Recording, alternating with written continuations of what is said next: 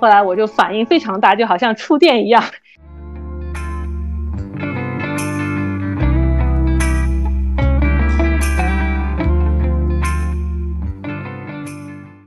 大家好，欢迎来到我们新一期的隔壁班播客节目。我是今天的主持人菲菲同学，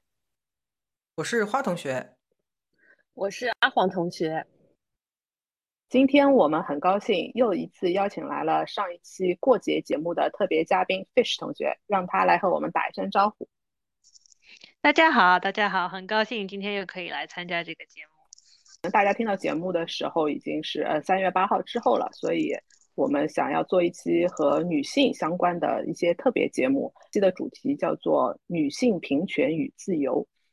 其实这是一个非常大的话题，我觉得以我们四个人的可能经历啊、嗯年龄啊来讲，其实我觉得我们的视野可能是挺狭隘的，因为特别是我们四个人的背景其实挺相似的，都是来自于上海长大，一直长期也是生活在比较发达的城市和国家。但是呢，我觉得，嗯，每个人都可以有自己的理解的女性主义，嗯，特别想要谈这期节目，还有一个原因就是最近有一个视频非常火，是嗯上野千鹤子和我们的一个有名的网红的对话节目，看到了这个视频掀起了网上很多的讨论之后，无论是很多有些是负面的，或有些实际上是要支持他的，我觉得这都是一件很好的事情。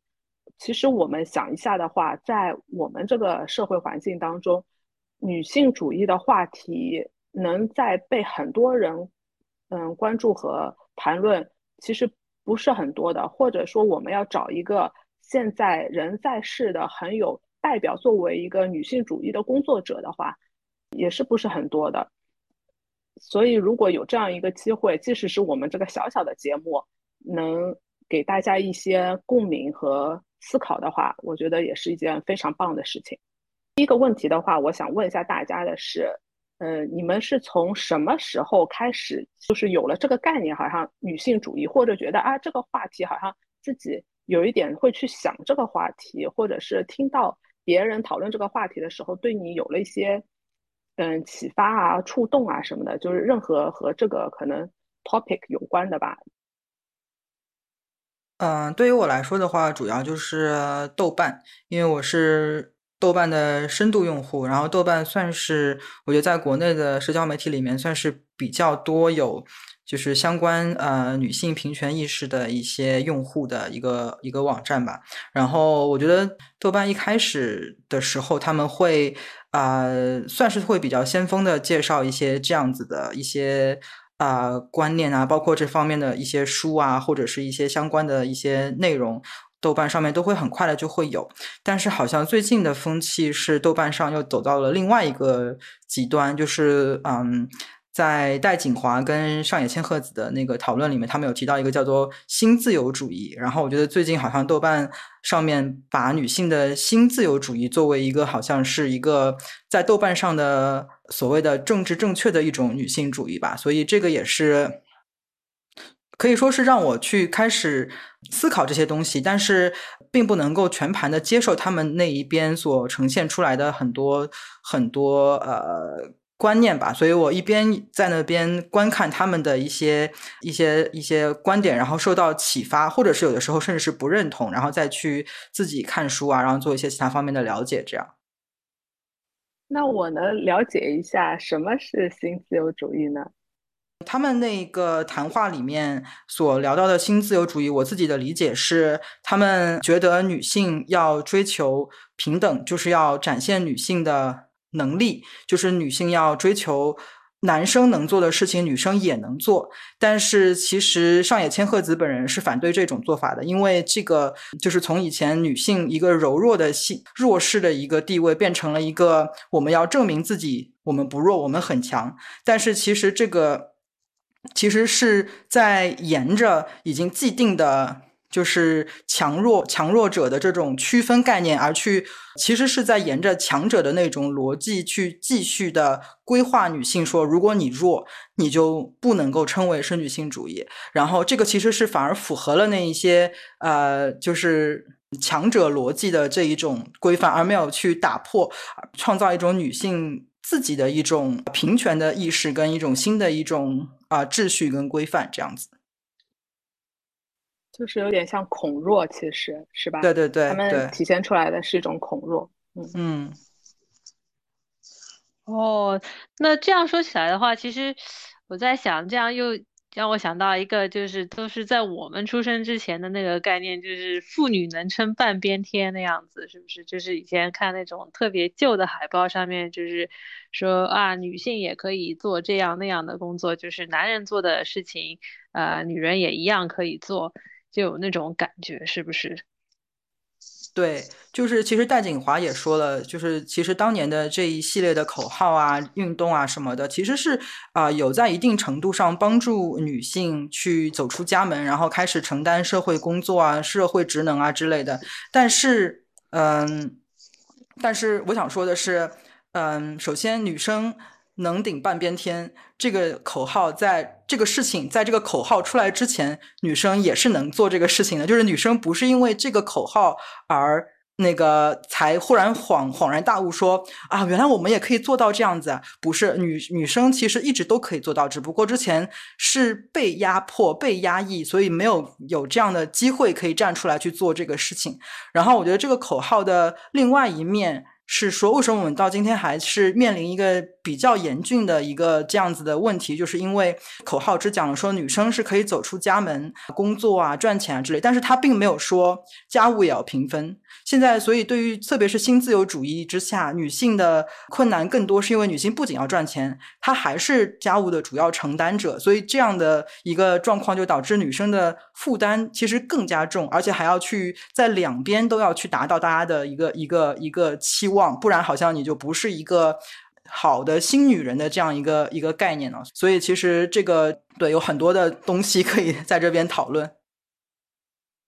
性别的这个定义，就好像说女性应该是怎么样，应该是怎么样，或者男性应该是怎么样，是怎么样。然后这个是不是一个，其实是一个社会性的一个定义呢？因为我就说一个我小时候的一个想法吧，就是记得很清楚的事情，就是其实我小的时候没有特别的那种明确的性别意识吧，然后就好像我就记得小的时候。我就从玩玩具啊，然后从各种方面来说，好像我也很喜欢玩一个那种搭积木的那种玩具，然后有一个汽车城这样子的一个玩具。就是我小的时候不是特别喜欢玩，呃，像洋娃娃、过家家之类的这种这种，就是所谓的比较是女生应该玩的游戏。一直以来，然后家庭里面的氛围也是，好像我父母也没有就是刻意刻意的去纠正我，就说啊，你是一个女孩子，你应该要怎么样怎么样怎么样做。然后也就是我喜欢怎么样就让我去怎么样。直到好像是挺大的时候，可能是小学要四五年级的时候，我记得有一个事件让我印象还挺深刻，就是呃小的时候有同桌嘛，然后是一个。呃，小男生，然后我们俩关系就是挺好的，然后也会一直就大家聊天啊，怎么样？五年级的时候呢，呃，分班了，就大家不在同一个班级，然后也不是能经常见到。但是呢，有一次就早上要去列队去做早操的时候，然后我就看到了我这个以前的好朋友，然后我就很开心的跑过去，然后就跟他。聊天啊，讲话啊，怎么样？然后就很兴奋，就是啊，好久不见啊，你怎么样？怎么样？怎么样？当时就所有的 其他的小朋友们都用那种，就是那种特别奇怪的眼神，然后或者是有点嘲笑我，或者跟他一样，就是就说啊，你看，你看，你看那个那个小女生跟你这个样子的样子啊。然后在那一个瞬间，可能就是我。本身的那个性别意识的第一次崛起，就是觉得说啊，原来就是女生跟男生是有不一样的地方的。然后这个就是我印象特别深刻，就是在那一点开始之后，就开始想哦，然后女生应该是怎么样子，然后男生应该是怎么样子，然后女生跟男生是不一样的两个物种。我不知道大家是不是。也有相似的那种经历，就是在什么样子的一个时候，就是让你感觉到女的女性跟男性是不一样的呢？这是不是一种那种就是后天社会给我们强加的一种既定的印象呢？这个我是 有一些体会的，就是呃，刚刚刚刚那个花花同学有说到现在那个新自由主义的对于所谓一些平权呃理念的一些不不认呃一些不同的那个声音，包括呃刚刚那个 fish 同学有说到小时候的那个性别意识的一个启蒙嘛，我我个人有一件事印象很深刻，因为的确我们从小是。呃，生活在一种就是妇女能能顶半边天，就是女女女生女女性如果是要强的，就是正面人物，往往宣传上宣传成跟男性一样，就是可以在工作生活中，甚至比男性要承担更多工生活中的那种负担。然后我记得是大学的时候，我我跟费旭有一个共同的 同学，就是老庙同学。他们他他他们大学有一堂课是类似于叫呃女性主义课，他他上完那个课之后就跟我讲过一个观念，就说他说通过上这个课，第一次认识到所谓的女性自强，不是说是变得像男人一样强，因为男女性别他天生的那个优势或者是各各自擅长的地方本来就是不一样的，就是女人变强不是说要变得像男人一样，这种不是一。不是真正的女性主义，真正的女性主义是有女女性有自由去选择她所擅长的一个，她所喜欢她她所擅长的一个领域，然后整个社会给予两两个性别是平等相待，就不会因为你是女性或者是你是男性，给给予你一些特权。所以这个意这个观念对我来说，当时的我是一个比较崭新的一个。一个一个概念，才让我知道哦，原来所谓的女性自强啊，女性主义不是说我要变成一个女汉子，对吧？我不是说我要跟男人变一样，变成一个什么所谓男人婆这种类型，而是说是你把女性这样的一个角色是让她发光发热，可能这才是更更接近女性主义。直到现在，我依然是蛮认同这个。呃，当时我这个大学啊，我们的那个同学给我的这样的一个启发跟想法。啊，听了大家的这些分享，也让我就是想到自己到底是什么时候开始考虑到性别啊什么这个问题。我就想自己其实和成长的过程当中吧，所谓的和男性有交锋的几个节点。我们自己，嗯，我我我们都是那个独生子女啊，呃，特别是在上海长大的，我觉得家里给我们的父母给我们的环境印象啊，大多都应该是把我们很珍视的，也也不会说我们是个女孩子，就是让他们觉得是一种，就是呃，比如说重男轻女的缺失啊或什么的，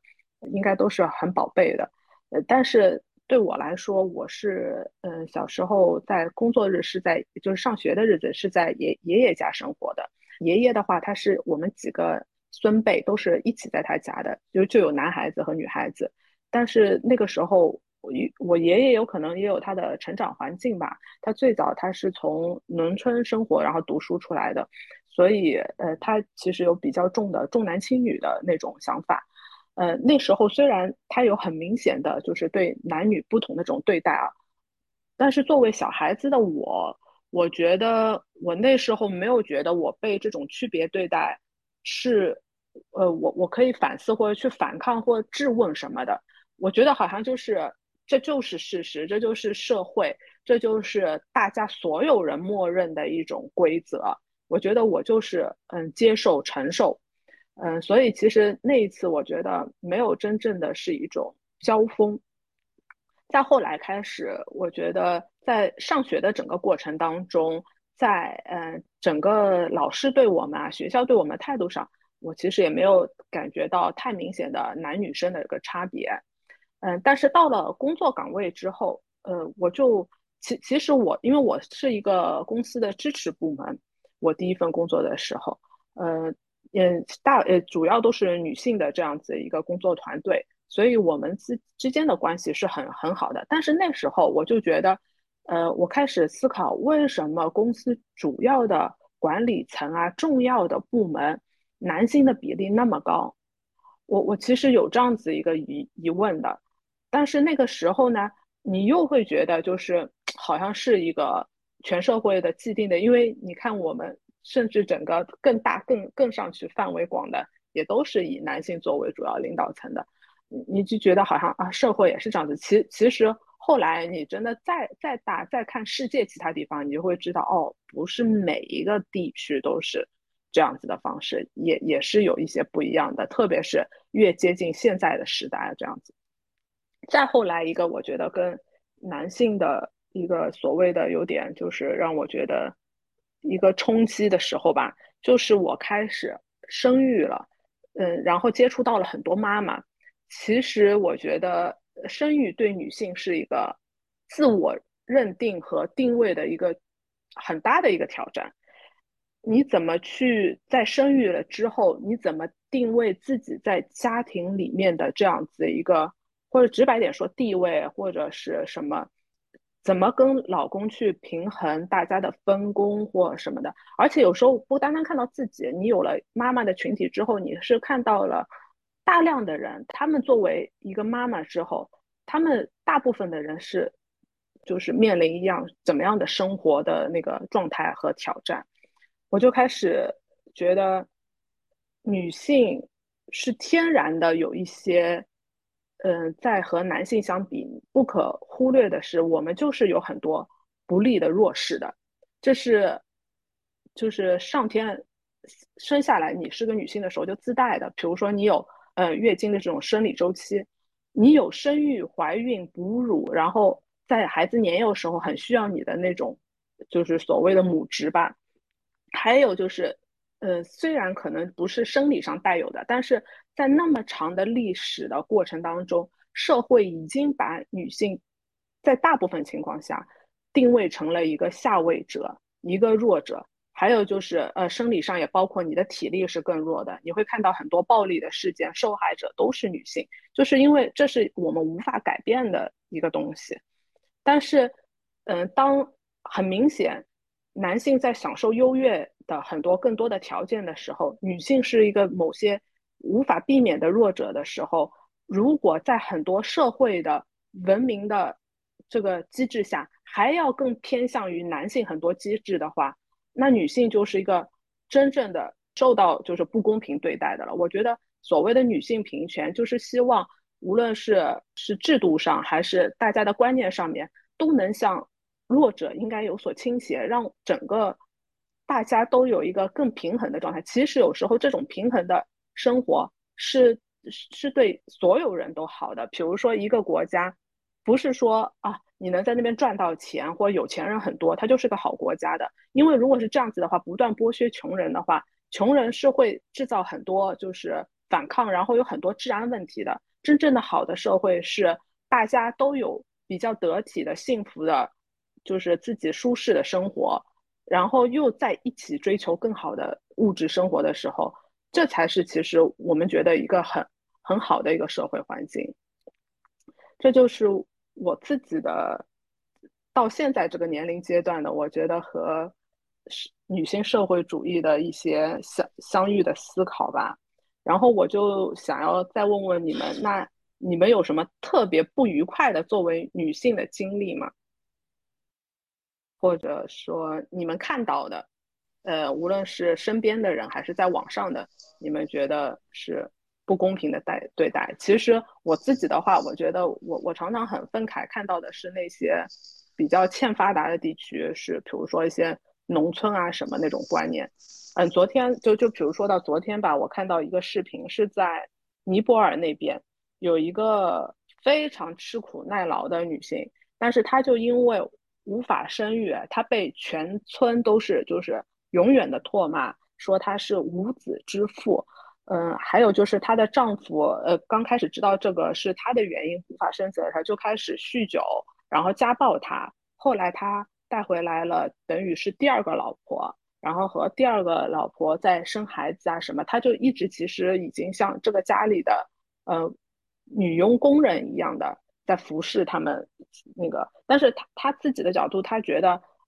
他他甚至觉得这是他对的，就是他不能生子，就是他自己的一个人生污点一样的。所以我觉得，当看到这种女性被对待的时候，是非非常难过的。觉得我可以理解你就是这种愤慨的心情吧，就是因为自我自己呃。作为一个女性来说，就是我一直是觉得，就是女性她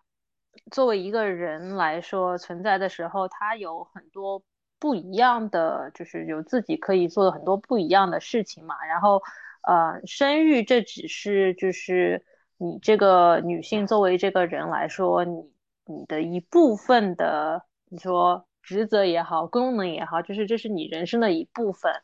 对吧？然后我一直是觉得，呃，这个这个一部分其实并不代表你这个人作为你这个人来说，你的价值的所有的存在的那个一点吧。就是你作为一个女人来说，你可以生生孩子，这是你的一个功能，但是我们不应该就把你这个。女性就作为一个生育机器来看吧，就是至少说来说，就是对我来说，这个不是，或者说我我本人是觉得这不是女人的那个 主要功能之一。但是可能就像你说，在很多欠发达的国家，这的确就是当地这个社会也好，他自己本人对自己的这个认知也好，他就觉得，哎，我作为女人这个事情就是。我应该做的，然后这也就是好像我这个人的主要功能就是为了能够生育，然后我觉得这也是挺悲哀的一个事情。但是我就觉得这个事情可能要改变的话，需要就要改变整个社会或者这个地区对于这个事情的一个认知，也是一个挺困难的，或者说是一个比较需要一个长久的一个。教育的过程吧，然后也不是一一天两天，啊，能够来改变的。然后，呃，我觉得对于在比较发达地区的女性来说，那我本人来说的话，就是我觉得最有这个感受的，可能还是在职场上面的，就是所受到的一些。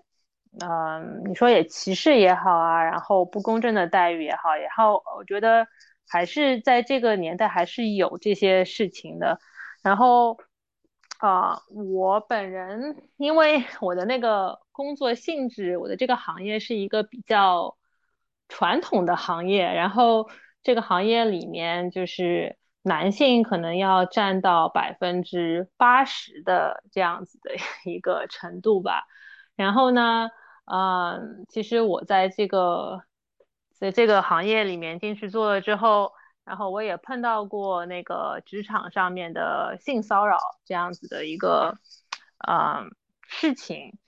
然后反正当时是我刚刚开始工作不久，然后呢就碰到了一个就是我的上司，然后他。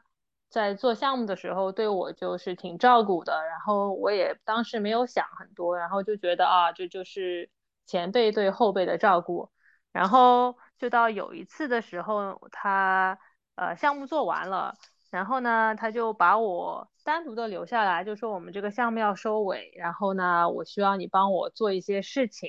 然后当时因为也就是二十几岁嘛，然后刚出校园也不久，然后就觉得说啊这个。就是挺正常的一个事情，我也没有多想，那我就留下了。然后在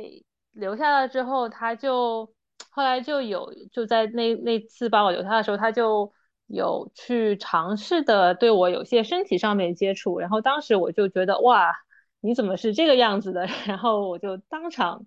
就反应很大，然后就马上拒绝。然后呢，我就就跑掉了。但是。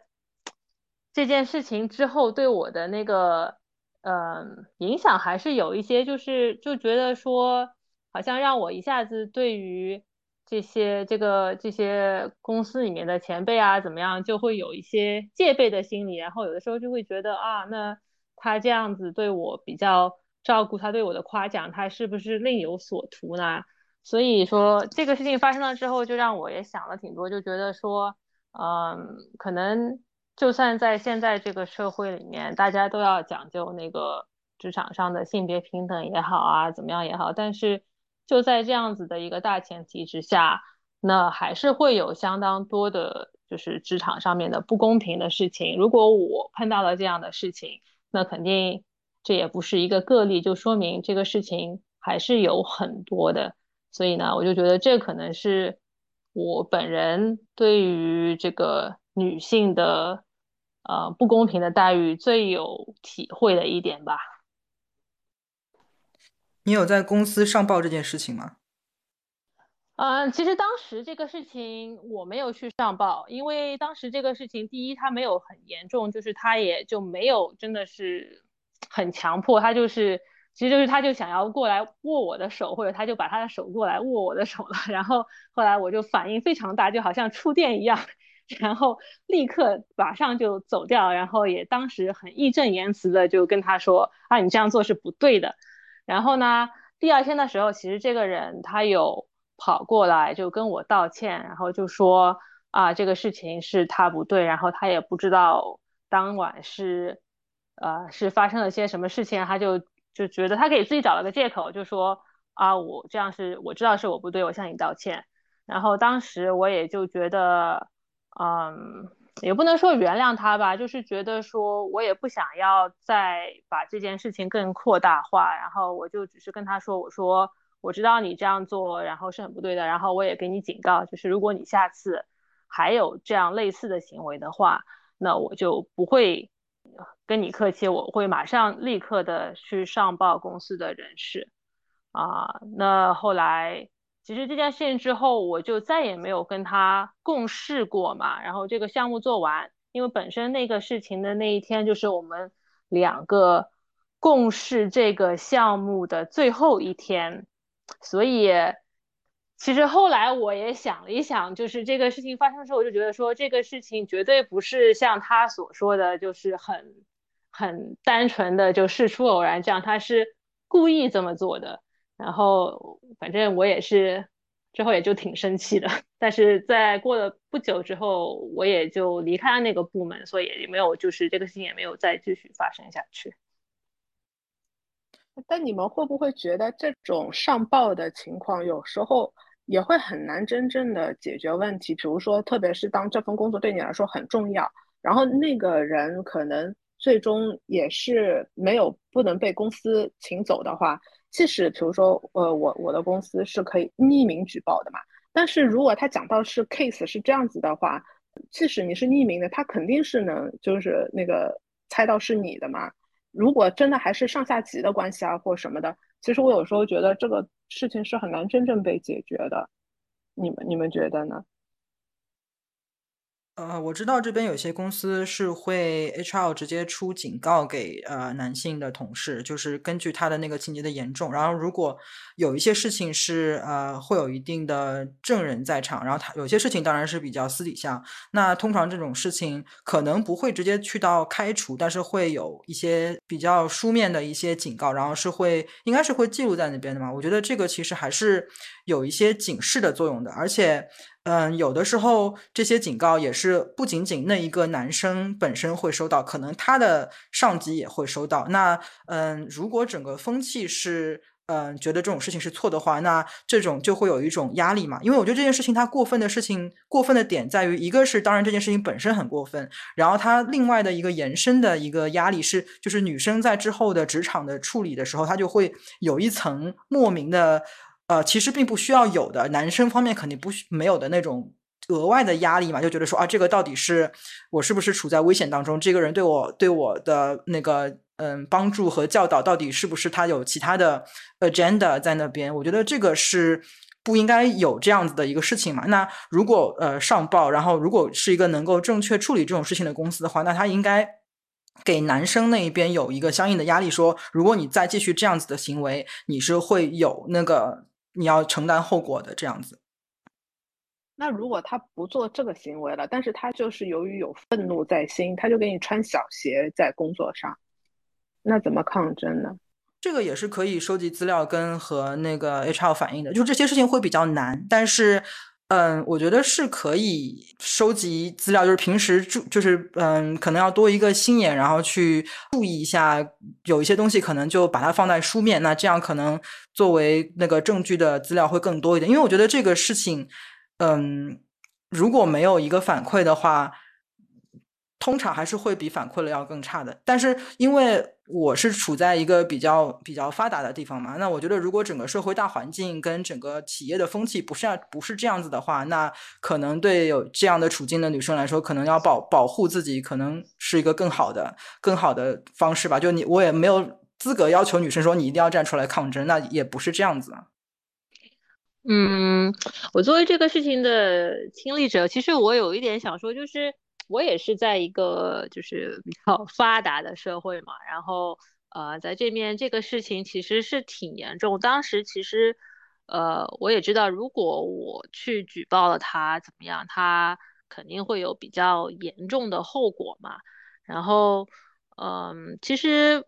我也从来没有觉得说就是他会给我穿小鞋啊或者怎么样啊。但是呢，嗯，我那个。感觉就是当时的觉得就是说，哎，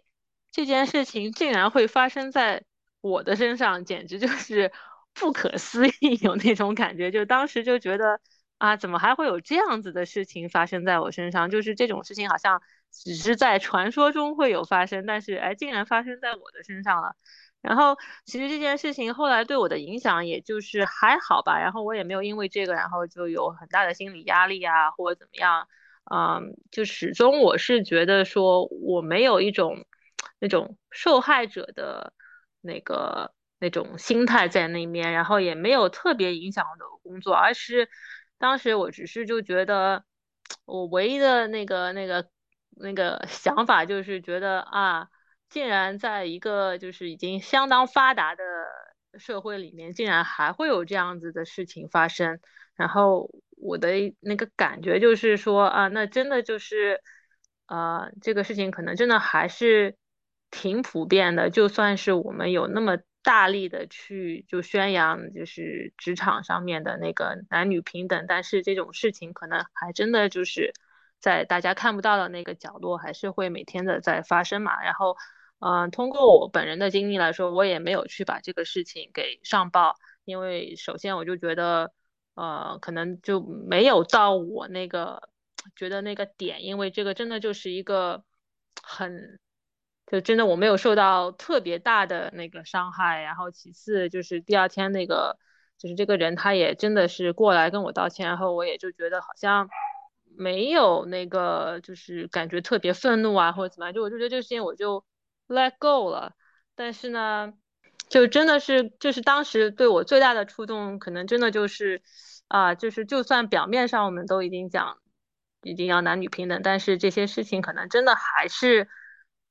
就还是有很多的在大家看不到的地方发生，所以可能我们还是应该要更加多的去，就是努力一下，然后做到那个真正意义上面的那个男女平等吧。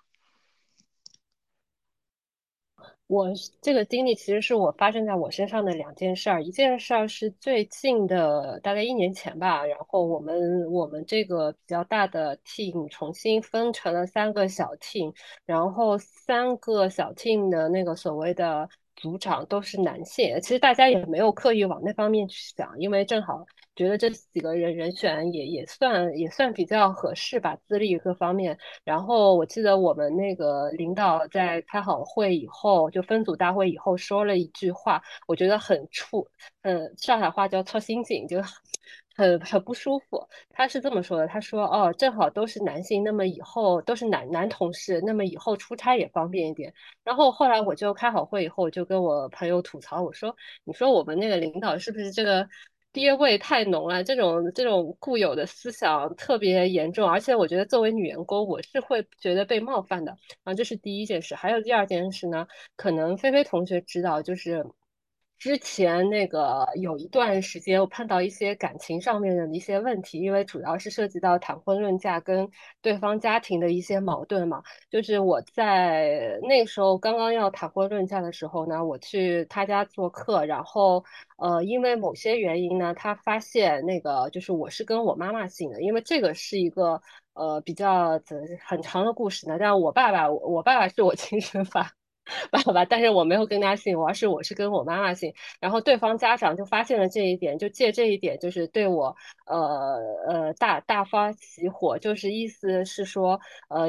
这个是不是你们家就是有这种赘婿的这种所谓的习俗啊？说什么我儿子以后什么结婚了以后绝不允许什么孩子跟谁姓。然后我就觉得这点也其实跟那个菲菲同呃跟那个花同学呃他的那个所谓亲戚讲的那一套理。论，我当时的感受是一样的。我想，都是二十一世纪了，怎么还会有人抱这么陈旧的观念？只有在琼瑶剧或者是 宫斗剧里、古装电视剧里面听到的台词，才还还会发生在我的。我的周围，所以我，但是我觉得到了现在这个年纪跟心境，我其实对于上一代或者说对于这些所谓的爹位言论，我我内心不会，就是我内心还是比较坚定的，就我会对那些人说啊，这个你们这个就内心会对他们嗤之以鼻，这但是我是不会被他们所谓的那些想法去动摇我自己对于。整个女性的地位，还有两性之间的那个关系所产生那个所影响的，但是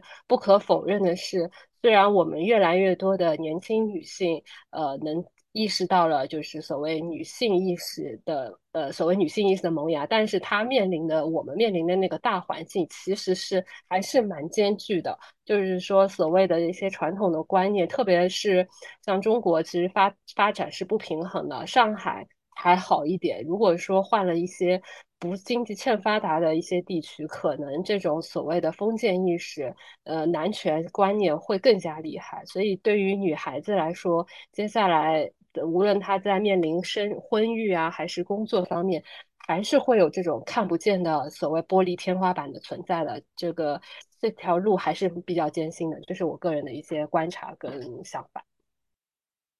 原来你是跟母姓的呀？这个我跟你认识那么多年，也都从来不知道，在你们家也是，就是这是很很很少见的一个呃现象吧。在至少我从来没有觉得我自己是异类，直直到我去见了呃见了我男朋友的爸妈，我才觉得我 我有这么奇怪嘛？但是后来当时很好，我有另外一个朋友，我跟他说了这件事儿，他也跟我说，他说他也是跟他妈妈姓，而且他是他是福州人嘛，人家福建就相对那种传统意识更浓厚的地方，他说这么多年他也是这么。经历过来的，所以就是有人跟我表示感同身受哦。我要插一句故事，因为她跟她老公是在香港领的证，然后香港领证的时候要填中英文两份表格，上面还要写你自己的就父母亲的名字。然后她就觉得，她也觉得当时被冒犯，被冒犯的点是在于，就是说当她填了她的父母的姓氏跟她是就妈妈跟她一个姓，爸爸跟她不是一个姓的时候，那个职员还多问了几个问题，然后她说她当场就翻了一个。白眼，想你这个，你你你好坏，你也是国际都市，怎么怎么思想观念还是很陈旧腐朽的，就这样子。所以，所以我觉得，这这个这个平原道路还是很漫长、很艰巨的路要走的。但香港不是特别的嘛，就是要冠夫姓的，是这样子嘛？就所以我觉得他们是不是在这个姓上姓氏上面是对他们很看重的。对他其实这方面，我觉得观念还是蛮那个的。对，没有说现在还有冠夫姓，但是怎么说呢？他们还是会有这种观念，或者有些人选择了把那个夫姓放在自己的姓氏前面，其实还是有的，只是说现在比以前要少很多。嗯嗯，哎，那我说到这个的话，呃，说到姓氏，然后我就想说一个，就是我所在的这个地方，然后它其实以前也就是都是。呃，在七十年代之前吧，然后都是就是结婚了之后，自动女的要冠夫姓嘛，就换一个就是你的姓，然后换成丈夫的姓。然后但是呃，在那个时候，他就在七十年代的时候，然后这边政府就出台了一个法律，他就说，哎，不允许这种情况发生，就是说你们结婚了之后不可以就在你结婚的时候改掉那个姓氏，而是就是如果你真的要把你的姓氏改掉的话呢，你要跑去那个政府，然后再把你的那个就是身份证上面或者说你出生纸上面的那个姓氏，然后去改掉，就是是一个更加呃更加麻烦的一个过程吧。然后当时出台这个法律之后。嗯，也就改变了这面的一个风俗，然后所以就现在这边都没有冠夫姓这个这个这个事情的发生，然后也是很多人他们结婚了之后就选择把啊两个人的那个姓氏合在一起啊，然后就变成一个新的姓氏，所以呢就变成这边 之后大家如果他们两个人生了小孩之后，那个那个那个那个姓就特别特别特别的长，因为。因为这个事情就会这样下去，但是我当时就觉得哇，这个政策其实还是挺酷的，就是哎，因为我们意识到了这个事情其实是啊男女不平等的一个事情，然后所以政府他就出台了这样一个法律，去可以就在比较短的时间内啊把这个事情改变，然后当时就觉得哎，这个是一个挺好的事情。嗯，还还有一个例子是我有，还不是一个，还有一些朋友，他们如果生两个孩子的话，他们会选择一个跟妈妈姓，一个跟爸爸姓。我觉得可能也是可以成为一些人的选择。